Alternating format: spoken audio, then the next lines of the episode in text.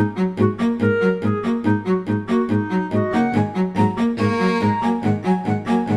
Paulo Serra, de 29 anos, sempre trabalhou como mecânico e o último emprego que teve foi no Exército. Eu estava encontrado na, no Exército. Depois acabaram os sete anos e meio, depois fui para o Fundo de Emprego.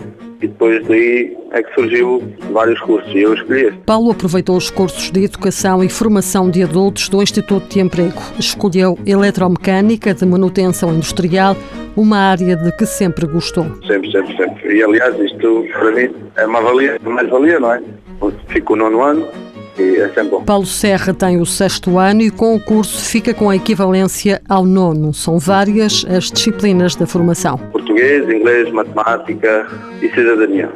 Pronto. E depois temos o, trabalhamos com máquinas, tornos, mecânicos, eletricidade, e soldadura. Paulo vive no entroncamento e todos os dias vai às aulas a tomar. Recebe subsídio de alimentação.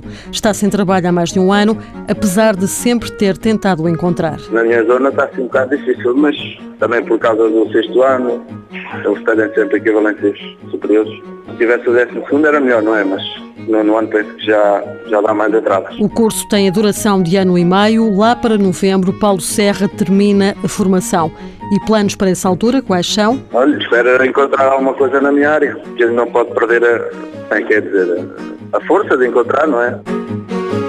Mãos à obra, financiado pelo Estado português e pelo Programa Operacional de Assistência Técnica do Fundo Social Europeu, sob o lema Gerir, Conhecer e Intervir.